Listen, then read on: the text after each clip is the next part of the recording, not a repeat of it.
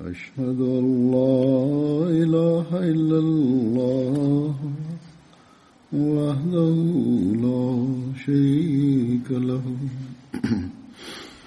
وأشهد أن محمدا عبده ورسوله. أما بعد فأعوذ بالله من الشيطان الرجيم. بسم الله الرحمن الرحيم. الحمد لله رب العالمين. الرحمن الرحيم. مالك يوم الدين. إياك نعبد وإياك نستعين اهدنا الصراط المستقيم صراط الذين أنعمت عليهم غير المغضوب عليهم ولا الضالين إنما يعمر مساجد الله من آمن بالله واليوم الآخر وأقام الصلاة وآتى الزكاة. ولم يخشى إلا الله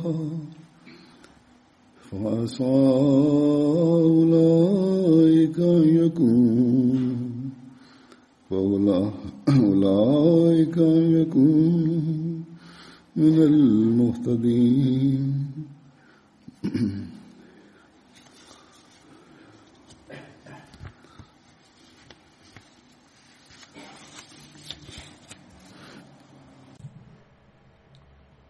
Después de un largo periodo de tiempo, Dios Altísimo ha permitido a la comunidad musulmana Ahmadía de Francia construir otra mezquita aquí. Por la gracia de Dios hay una gran cantidad de conversos y Ahmadis no pakistaníes en esta ciudad de Estrasburgo. Más bien el 75% de ellos no son pakistaníes. Por la gracia de Dios son muy sinceros y leales y Dios Altísimo les ha otorgado una mezquita aquí. Ahora los Ahmadis que residen aquí pueden forjar una relación aún más fuerte con la comunidad local. Que Dios Altísimo les permita hacerlo.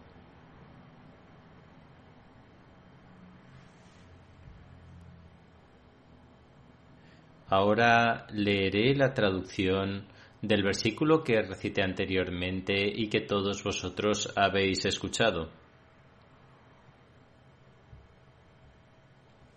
En verdad que solo es digno de conservar las mezquitas de Allah quien cree en Allah y en el último día, cumple la oración, paga el zakat y no teme a nadie sino a Allah.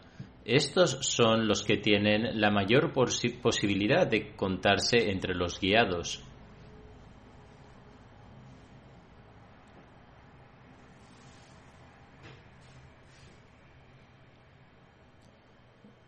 Dios Altísimo ha mencionado estos atributos de aquellos que construyen mezquitas, las pueblan y que creen en Dios. Es decir, tienen una fe firme y completa de que Dios Altísimo es la fuente y el dueño de todos los poderes y que todo lo demás en comparación con Él no tiene valor. Por lo tanto, es vital postrarse ante Dios Altísimo y adorarlo para alcanzar este nivel de fe. Dios Altísimo aumenta la fe de los que se inclinan ante Él con fe y con certeza.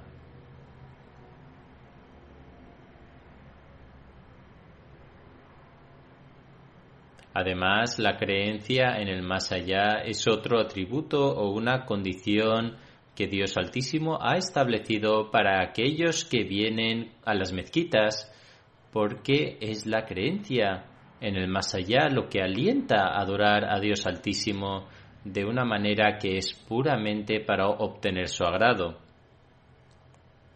Aclarando este asunto, en una ocasión el Mesías prometido, la paz de Dios sea con él, declaró Creer en el más allá sirve como un medio para alcanzar la comprensión divina y la verdadera comprensión divina no puede lograrse sin el temor de Dios.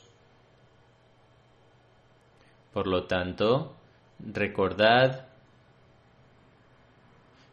que cuando una persona comienza a dudar del más allá, pone en peligro la fe de una persona y corrompe las perspectivas de un buen final. Es decir, en tales circunstancias ya no se garantiza que haya un buen final, ni hay certeza de que tal persona permanezca con fe. Por lo tanto, un verdadero adorador y uno que puebla mezquitas es de hecho alguien que nunca tiene dudas en su corazón sobre el más allá y que permanece postrado ante Dios Altísimo para lograr un buen final. Luego se afirma que sólo aquellas personas que pueblan o construyen mezquitas obtendrán beneficios si afianzan las oraciones proclaman que no han construido esta mezquita simplemente para mostrarle al mundo que ellos también tienen una mezquita, sino que se aseguran de ir a las cinco oraciones eh, diarias y luego lo convierten en su deber. Dios Altísimo ha declarado aquí que debemos afianzar la oración. Esto implica ofrecer oraciones en congregación. Después de esto está el aspecto de estar atento al zakat y hacer sacrificios financieros. Por lo tanto, hacer sacrificios por la propagación de la religión de Dios Altísimo y cumplir los derechos de la creación de Dios deberían ser cualidades distintas de aquellos que pueblan las mezquitas. Todo esto se lleva a cabo para que el temor de Dios Altísimo aumente en nuestros corazones y para que dediquemos todos nuestros esfuerzos en obtener su agrado. Dios Altísimo dice que quienes hacen todo esto son las mismas personas que a la vista de Dios son guiados o que serán contados entre las personas guiadas. Por lo tanto, debemos ofrecer esta plegaria continuamente, hacer esfuerzos de acuerdo con ella y ofrecer esta súplica mientras nos sometemos ante Dios Altísimo. Los nuevos conversos Ahmadis y aquellos que son Ahmadis de antiguo deberían tener esto en cuenta y de hecho los Ahmadis antiguos, especialmente aquellos que han venido de Pakistán, tienen una mayor responsabilidad de ser conscientes del hecho de que tienen que dar buenos ejemplos para los nuevos Ahmadis. Deben orar para que, tras la construcción de esta mezquita, manteniendo este objetivo y moldeando sus comportamientos según el mandato de Dios, que nos conceda la capacidad de poblar esta mezquita e incluirnos entre aquellos que han sido guiados. No debería darse el caso de que, debido a nuestras debilidades y torpezas, arruinemos nuestra vida en este mundo y en el más allá, como consecuencia de no actuar acorde con este mandamiento de, de Dios Altísimo que se refiere a los que pueblan la mezquita. que Él tenga misericordia de nosotros, nos proteja de extraviarnos, continúe guiándonos en el camino recto y siempre mantenga nuestras intenciones puras y virtuosas y nos incluya entre aquellos que cumplen los derechos de Dios y nos convierta en quienes transmiten el mensaje de la religión de Dios en este área. Que nosotros, junto con la construcción de esta mezquita y de acuerdo con la guía del Mesías prometido, enviados seamos los que hacen de esta mezquita un medio para la propagación del Islam, que Dios derrame sus bendiciones sobre nosotros y nos haga cumplir el dicho del santo profeta, la paz de Dios sea con él, en el que dijo que quien construya una mezquita por Dios altísimo, Dios a su vez construirá una casa similar para él en el paraíso. Por lo tanto, que Él nos haga verdaderos creyentes y continúe derramando sus favores sobre nosotros. Para lograr esto, cada Ahmadi debe ante todo evaluar si ofrece regularmente las cinco oraciones diarias y también si está ofreciendo las oraciones en congregación. No es suficiente decir simplemente que nuestra mezquita ha sido construida. No es suficiente simplemente construir una mezquita para obtener una casa en el paraíso. La fe debe ir acompañada de acciones. También es necesario seguir los mandamientos de Dios Altísimo también es esencial cumplir con el debido derecho de estar en la Yemat del Mesías prometido. Cada año los musulmanes construyen miles de mezquitas. Sin embargo, si se pronuncian sermones sobre el sectarismo en lugar de discutir cómo se debe temer a Dios Altísimo y cumplir con los derechos de su creación, si las discusiones se realizan simplemente sobre intereses personales o sobre los intereses de esa secta en particular, si los llamados eruditos están permitiendo innovaciones que no tienen relevancia con la tradición del santo profeta, la paz de Dios sea con él, entonces tales mezquitas no conducen al paraíso a la vista de Dios Altísimo y su mensajero. Por lo tanto, cumplir con los derechos de una mezquita, convertirla en el medio de llevar a una persona al paraíso y construir una casa para sí mismo en el paraíso, constituye una enorme responsabilidad y cada Ahmadi debe comprender esta responsabilidad, tratar de actuar de acuerdo con ella y esforzarse por cumplir con sus debidos derechos. Además, es necesario comprender y actuar de acuerdo con la manera en el que el devoto apasionado del santo profeta, la paz de Dios sea con él, nos ha guiado en esta era sobre cómo convertirnos en verdaderos musulmanes, cómo cumplir los derechos de nuestro culto y mezquitas y cómo podemos cumplir con los derechos de la creación de Dios Altísimo. Solo entonces podremos decir que tenemos una fe firme y completa en Dios Altísimo, que tenemos fe y certeza completas en el día del juicio y que establecemos y mantenemos nuestras oraciones para obtener el agrado de Dios Altísimo.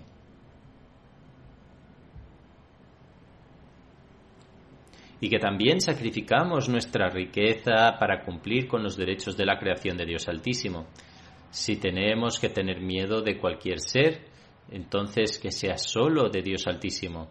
Solo el temor de Dios Altísimo se puede encontrar en nuestros corazones ya que tenemos amor por Él. No tememos nada en este mundo material, ni amamos ningún objeto mundano de la misma manera que amamos a Dios Altísimo.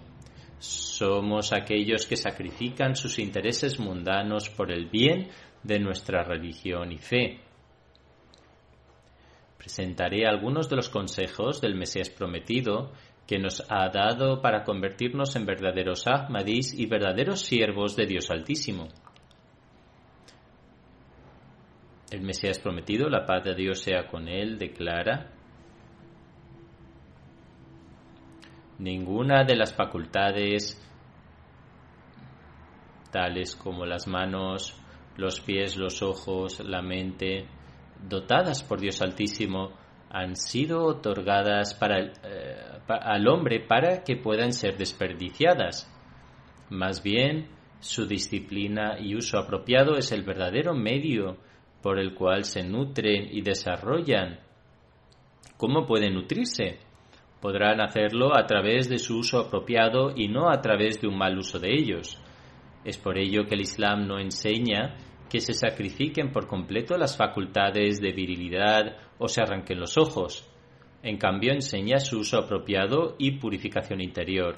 Es decir, no enseña que si una persona se sintiera inclinada a mirar mal, se le deban quitar los ojos, sino que más bien que sean usados apropiadamente, ni tampoco se deba destruir su facultad de virilidad, más bien la verdadera acción es usarlos de manera piadosa y apropiada.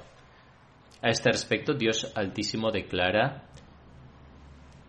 es decir, ciertamente el éxito llega a los creyentes. Luego, después de ilustrar la vida de una persona recta, Dios Altísimo llega a una conclusión en las siguientes palabras. Es decir, y son ellos quienes, quienes prosperarán. En primer lugar, Dios Altísimo explicó las cualidades de un creyente y dijo, y luego dijo, es decir, aquellos que siguen el camino de la rectitud, los que creen en lo invisible, quienes establecen o enderezan su oración cuando, comienzan cuando comienza a caer, es decir, cuando otros pensamientos aparecen durante la oración.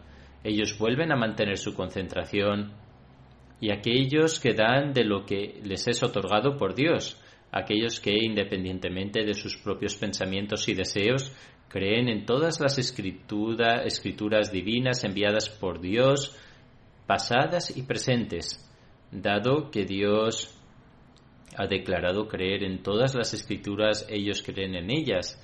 Finalmente alcanzan el nivel de certeza.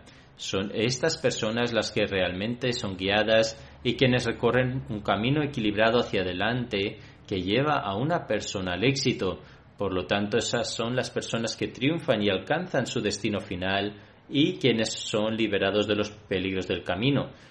El Mesías prometido luego dice, por lo tanto, desde el principio Dios Altísimo nos ha dado una enseñanza de rectitud y nos ha otorgado un libro que también brinda consejos sobre cómo desarrollar la piedad, y así que mi comunidad se aflija más bien, más que en cualquier otra cosa, sobre si posee rectitud o no.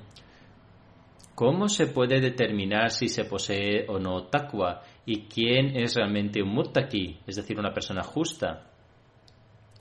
Al exponer sobre esto para dilucidar si una persona es muttaqi, el Mesías prometido declara la palabra de Dios declara que los justos son aquellos que caminan con humildad y modestia y no hablan con arrogancia, es decir, son humildes y no muestran signos de arrogancia.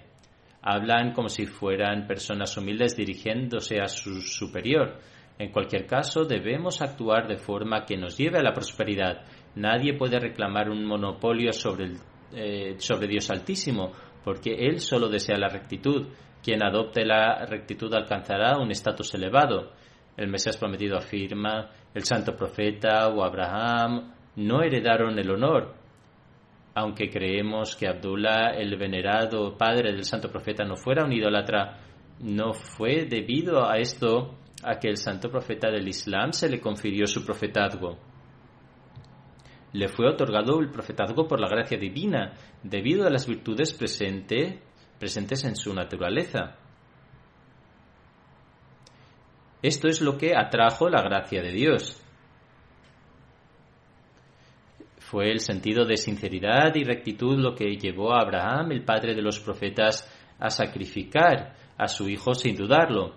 Incluso él mismo fue arrojado a un fuego. Tan solo de reflexionar sobre la sinceridad y devoción de nuestro líder y maestro, Muhammad, el mensajero de Dios, la paz de Dios sea con él. El santo profeta, la paz de Dios sea con él, se tuvo que se mantuvo firme contra todas las formas de mal. Soportó diversas pruebas y tribulaciones, pero no le importó lo más mínimo. Fue esta sinceridad y devoción lo que movió a Dios Altísimo a derramar su gracia sobre él. Es por esta razón que Dios Altísimo declara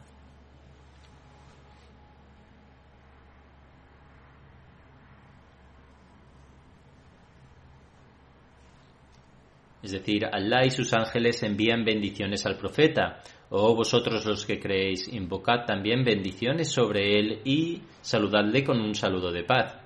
Por lo tanto, se nos ha ordenado que si deseamos que nuestras oraciones sean aceptadas, entonces debemos recitar el durud, es decir, invocar saludos sobre el santo profeta. Sin recitar el durud, las súplicas no pueden llegar a los cielos y tampoco se puede alcanzar ninguna forma de éxito. Por lo tanto, para mejorar el estándar de adoración alcanzar la cercanía de Dios Altísimo, debemos recitar el Durud. De hecho, aquel que recita el Durud naturalmente será consciente del noble ejemplo del santo profeta. ¿Qué dijo el santo profeta sobre las oraciones y qué instrucción impartió a sus seguidores? El santo profeta, la paz de Dios con él, declaró que el salat era el deleite de sus ojos del mismo modo, el santo profeta, la paz de Dios sea con él, estableció tal ejemplo con respecto a cumplir los derechos de la creación de Dios que no se puede encontrar un ejemplo similar. El santo profeta, la paz de Dios sea con él, no mostró ninguna preocupación por su propio bienestar, más bien lo que tuviera, incluso si la riqueza era igual al tamaño de un campo, lo distribuiría entre las personas y cualquier persona que acudía a él buscando ayuda nunca se iba con las manos vacías. Aparte de esto, el santo profeta siempre estaba complacido y dispuesto a extender eh, su mano para ayudar a la humanidad. Por lo tanto, cuando uno recita el Durud, teniendo en cuenta el nombre ejemplo del santo profeta, solamente entonces puede la atención permanecer enfocada en buscar emular los ejemplos perfectos establecidos por el santo profeta. Cuando uno desarrolla esta condición, Dios Altísimo, debido a nuestra expresión de, amor al recitar el durud sobre el amado santo profeta de Dios, acepta nuestras súplicas.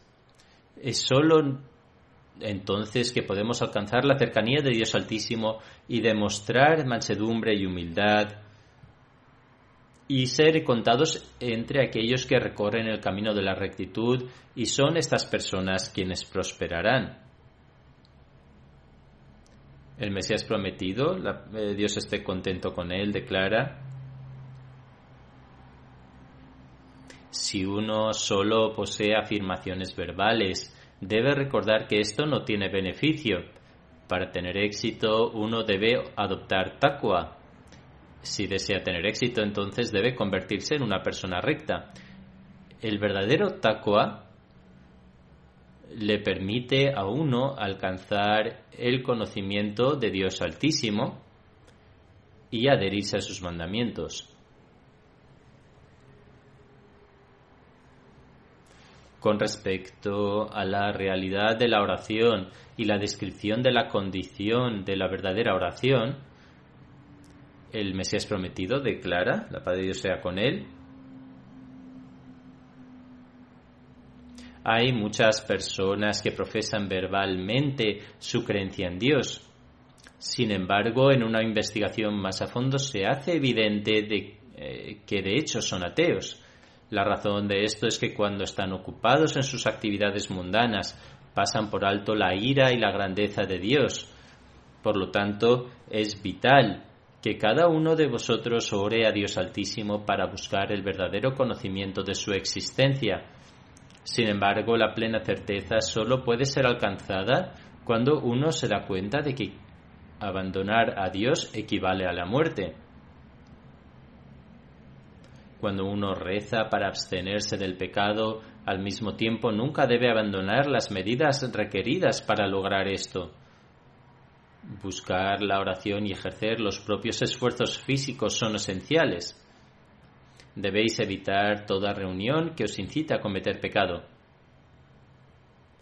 Cada uno de nosotros puede determinar por sí mismo qué tipo de reuniones, encuentros, programas de televisión, etcétera, empujan a uno hacia el pecado y por lo tanto debe abandonar. no solo debe abandonarlas, sino que debe rezar para conseguirlo, ya que solo gracias a la benevolencia de Dios Altísimo uno puede abandonar tales males.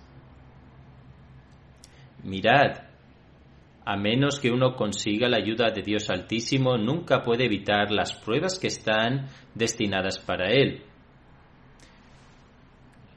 La oración que se ofrece cinco veces al día alude a esta verdad.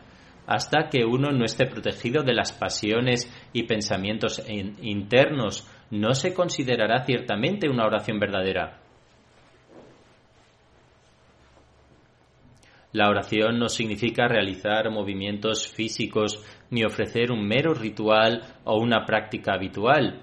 La oración brota cuando el corazón siente y el alma se derrite y en un estado de extremo respeto cae en el umbral de Dios.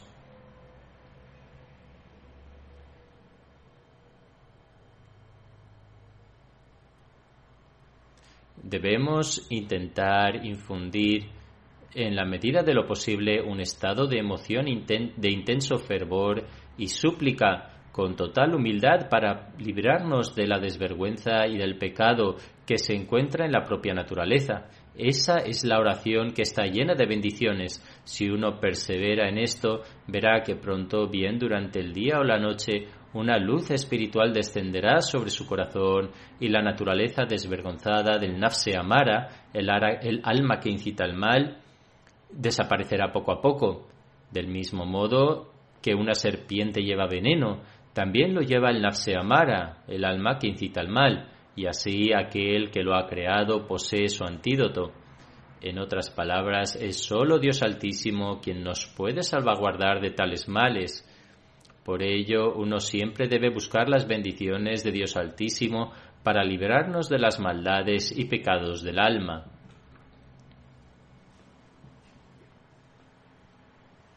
Explicando la importancia de la oración, el Mesías prometido, la paz de Dios sea con él, Dios está contento con él, declara que la oración es la esencia de la adoración y sin ella no se pueden cumplir los derechos legítimos de Dios Altísimo.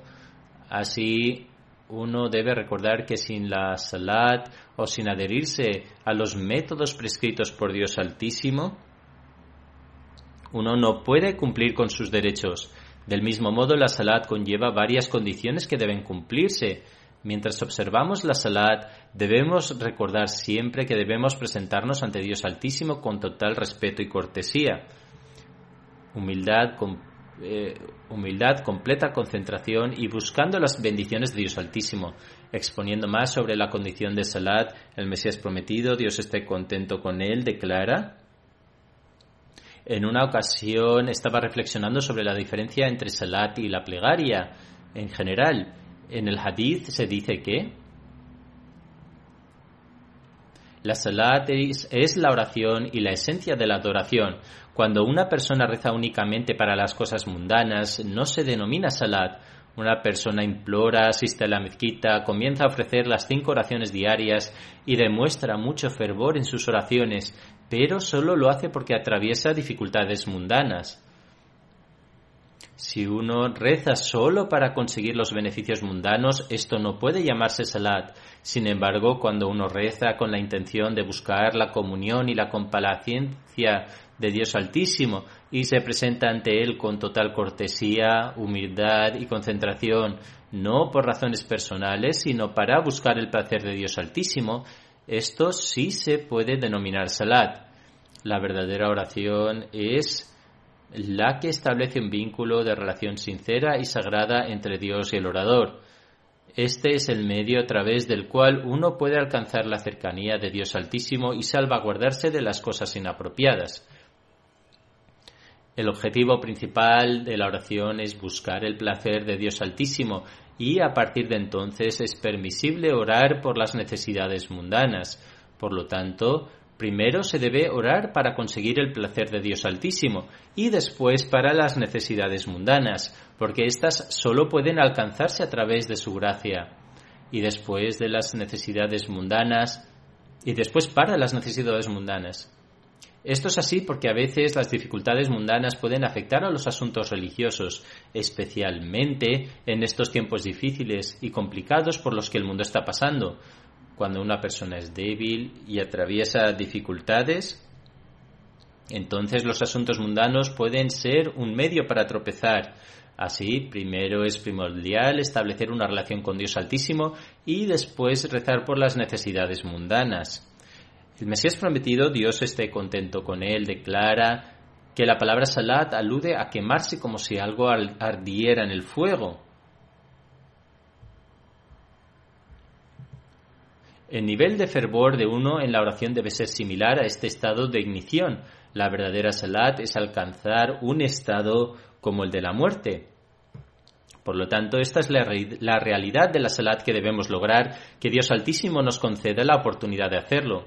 Continuando, el Mesías prometido declara que si uno alega ser creyente, es esencial ofrecer las oraciones.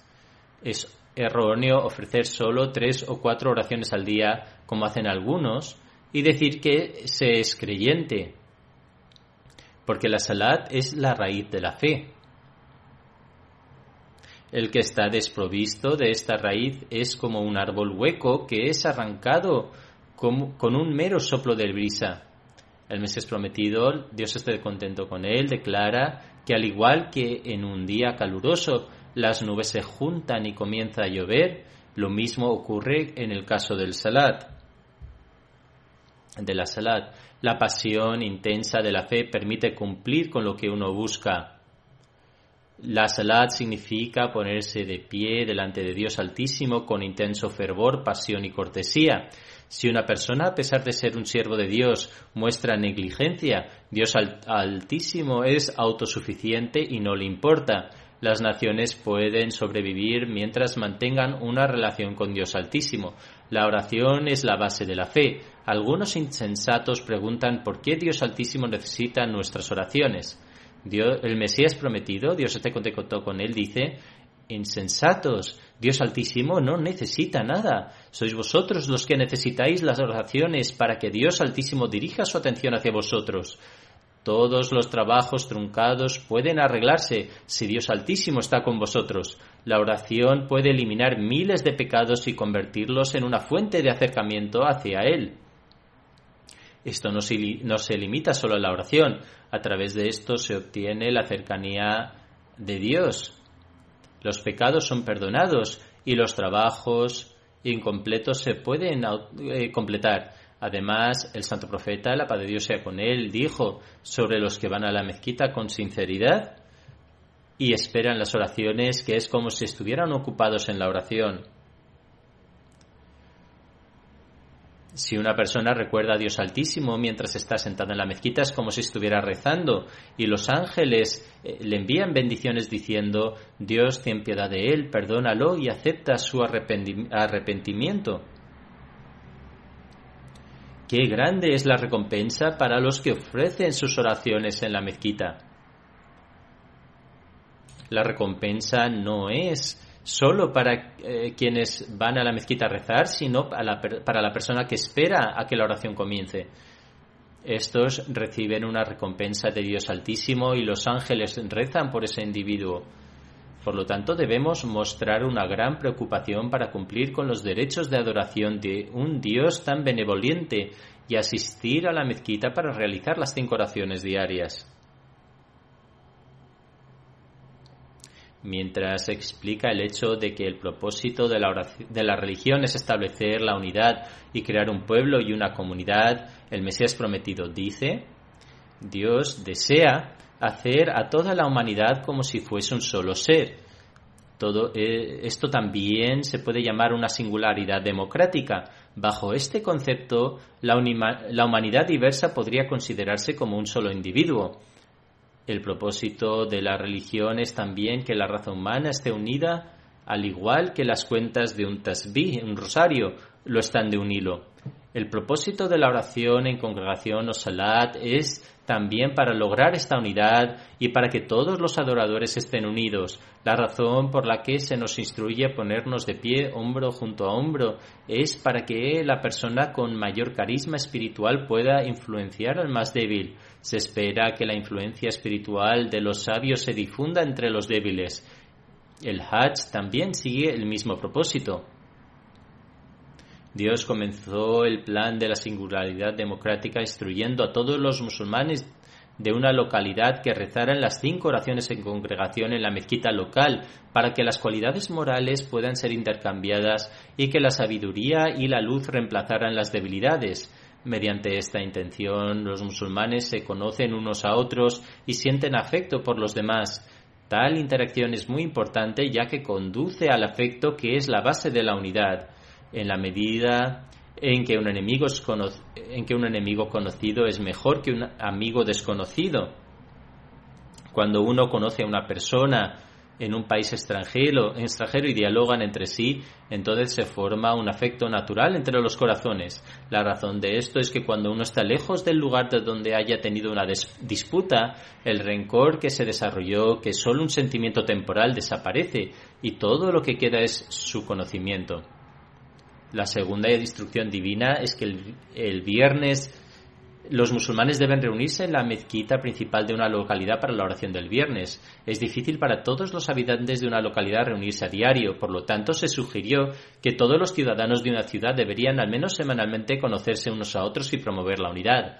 A pesar de que aquí las distancias son mayores, los que tienen medios de transporte pueden venir fácilmente a la mezquita todos los días. Además, si se tiene la intención de poblar la mezquita, entonces no hay razón para no ir. Sin embargo, incluso si alguien viene de lejos y tiene dificultades, entonces es vital que venga el viernes.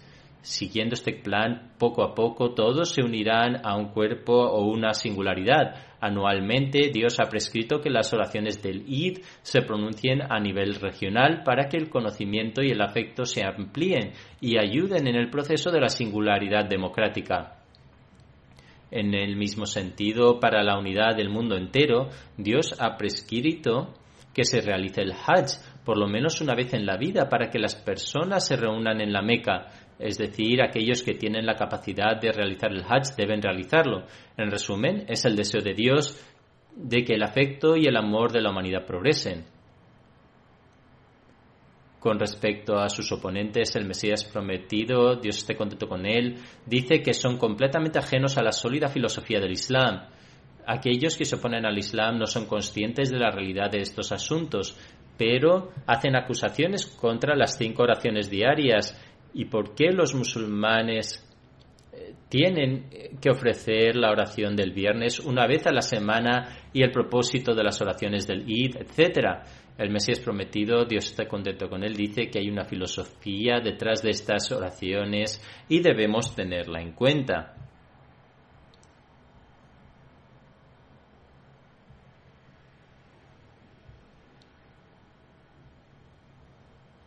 No hay descuido en los mandamientos de Dios Altísimo y nunca es posible abstenerse de ellos por completo. Uno, no puede, uno puede mostrar negligencia o descuido hacia el cumplimiento de las obligaciones de sus superiores en los asuntos mundanos. Sin embargo, no es posible mostrar negligencia y abstenerse completamente de los mandamientos de Dios independientemente del nivel de fe del musulmán, al menos ofrecerá las oraciones del Id. El beneficio de todas estas reuniones es que el resplandor espiritual de uno tendrá un impacto sobre el otro y así lo fortalecerá. Cuando las personas se encuentran e interactúan entre sí, ciertamente tiene un impacto. Sin embargo, esto es para aquellas personas que son muy débiles en su fe, la verdadera fe es que uno debe ofrecer sus cinco oraciones diarias en la mezquita. Ahora que Dios Altísimo os ha concedido esta mezquita, debéis contemplar el ejemplo de unidad mencionado anteriormente, reuniendo a todos, especialmente a aquellos que tienen medios de transporte. Derivad las bendiciones de Dios al poblar la mezquita, ya que entonces Dios Altísimo os concederá sus favores tal y como, ha mencionado, tal y como he mencionado anteriormente, que Dios Altísimo nombra a los ángeles para que oren para esa persona que ofrece las cinco oraciones diarias en la mezquita. Además, Dios Altísimo ha declarado que la oración en congregación es 27 veces más bendita. Por lo tanto, si Dios Altísimo ha delineado estos favores y a pesar de tener la oportunidad no los valoramos, entonces seremos muy desafortunados. Todos los Ahmadis deben reflexionar sobre esto y deben esforzarse por venir a la mezquita el Mesías prometido, Dios está contento con él. Dice, oh pueblo que os consideráis miembros de mi comunidad, seréis contados como tales en el cielo cuando verdaderamente recorráis los caminos de la rectitud. Así que ofreced las cinco oraciones diarias con tanto temor y tanta atención como si estuvierais contemplando a Dios Altísimo. Observad sinceramente vuestros ayunos por Dios, que todo aquel que esté obligado a pagar el zakat lo haga y todo aquel quien, eh, para quien el hajj sea es obligatorio y que no se enfrente a obstáculos realice la peregrinación. Haced el bien de una manera hermosa y deshaceros del vicio con repugnancia. Tened bien presente que ninguna acción vuestra que esté vacía de virtud puede alcanzar a Dios. La rectitud es la raíz de toda bondad. Ninguna acción que esté enraizada en la, en la rectitud será en vano el Mesías prometido, Dios esté contento con él, dice además, siempre que, os, que os ocurra algún daño será de vuestras propias manos y no de las manos de vuestro enemigo. Aunque perdáis todo el honor de la tierra, Dios os concederá el honor eterno en el cielo, así que no le abandonéis. El Mesías prometido, Dios esté contento con él, continúa diciendo, sois la última comunidad de Dios, así que practicad la virtud al máximo Cualquiera de vosotros que se vuelva prezoso será expulsado de la comunidad como una cosa asquerosa y morirá con pesar y no podrá hacer daño a Dios. Con mucho gusto os informo que vuestro Dios realmente existe, aunque todo sea su creación, pero Él escoge al que le escoge a Él. Él viene al que acude a Él, concede honor al que lo honra, es decir, al hombre. Que Dios Altísimo nos capacite para entender estas sinceras palabras del Mesías prometido y nos capacite para aumentar nuestra fe que nos permita cumplir con los derechos de la adoración y nos permita formar una conexión activa con Dios Altísimo y que nos permita mantener esta mezquita poblada. Ahora voy a presentar algunos detalles sobre la mezquita. Por la gracia de Dios, se hizo un esfuerzo concentrado para esta mezquita hace unos años y Dios Altísimo nos concedió este sitio que tiene un total de 2.640 metros cuadrados existía antes un edificio de tres plantas que cuenta con 15 habitaciones y un gran vestíbulo.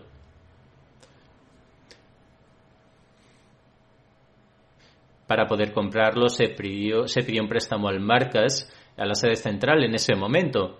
El Emir Saeb, el presidente nacional, dice que ahora casi todo ha sido reembolsado con la excepción de 50.000 euros el ayuntamiento planteó varias dificultades que se resolvieron en las reuniones posteriores.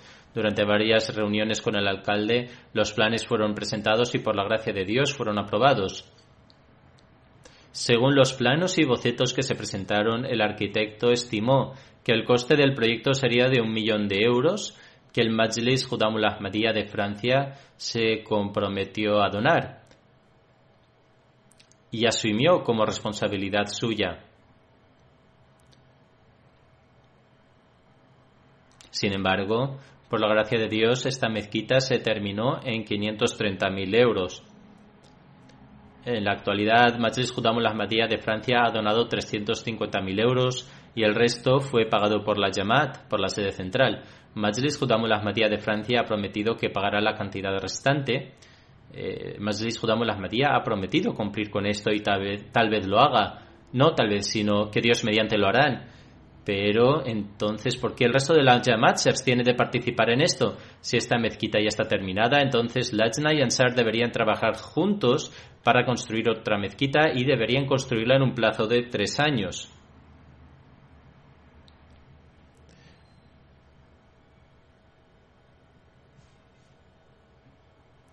Para la construcción de esta mezquita se formó un comité compuesto por el doctor Aslam Dauri Shabazz Sahib y Muhammad Hassan Sahib y Muhammad Asim Sahib.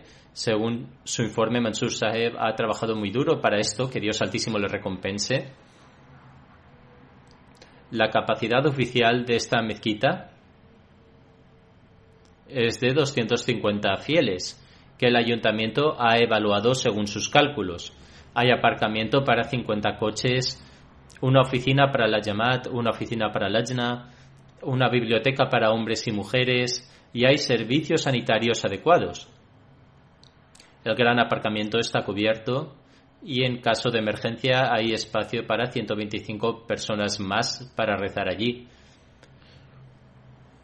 El edificio preexistente contiene 15 habitaciones que fueron renovadas y que ahora pueden ser utilizadas. Esta mezquita está situada a unos 15 kilómetros de Estrasburgo. Esta no es una gran distancia en el sentido de que aquellos que viven lejos no puedan venir por oraciones, ya que pueden venir fácilmente. El área cubierta de la mezquita y los pasillos es de 303 metros cuadrados. También hay una casa para el misionero con cuatro, cuatro habitaciones, así como una casa de huéspedes. No se otorgó permiso para la construcción de un minarete, sin embargo se dio permiso para construir una cúpula que se encuentra a una altura de 8 metros. Y se, y se encuentra al lado derecho de la mezquita. Es muy bella y de hecho el mihrab está en el interior y hay una escritura en la parte circular. Que Dios Altísimo la bendiga en todos los aspectos y que bendiga enormemente la progenie y la riqueza de aquellos judám que se sacrificaron para construir esta mezquita. Que este sacrificio no se limite solo al sacrificio financiero, que Dios Altísimo les permita comprender el espíritu de poblar las mezquitas, que Dios Altísimo eleve el nivel de adoración de los Judam y también los niveles de adoración del resto de los miembros de la Yamat.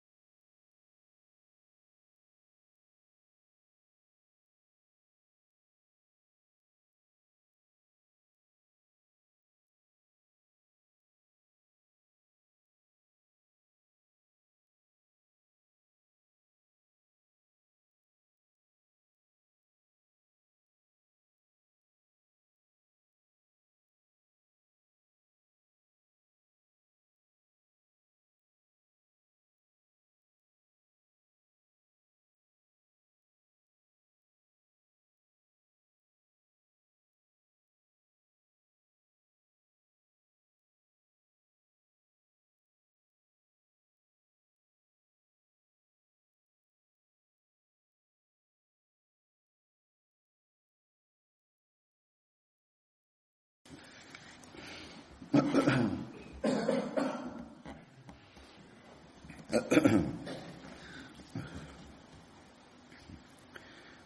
لله الحمد لله نعمده ونستعينه ونستغفره ونؤمن به ونتوكل عليه.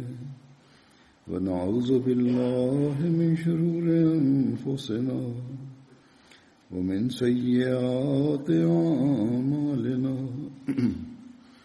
من يهده الله فلا مضل له ومن يضلله فلا هادي له. ونشهد أن لا إله إلا الله ونشهد أن محمدا عبده ورسوله.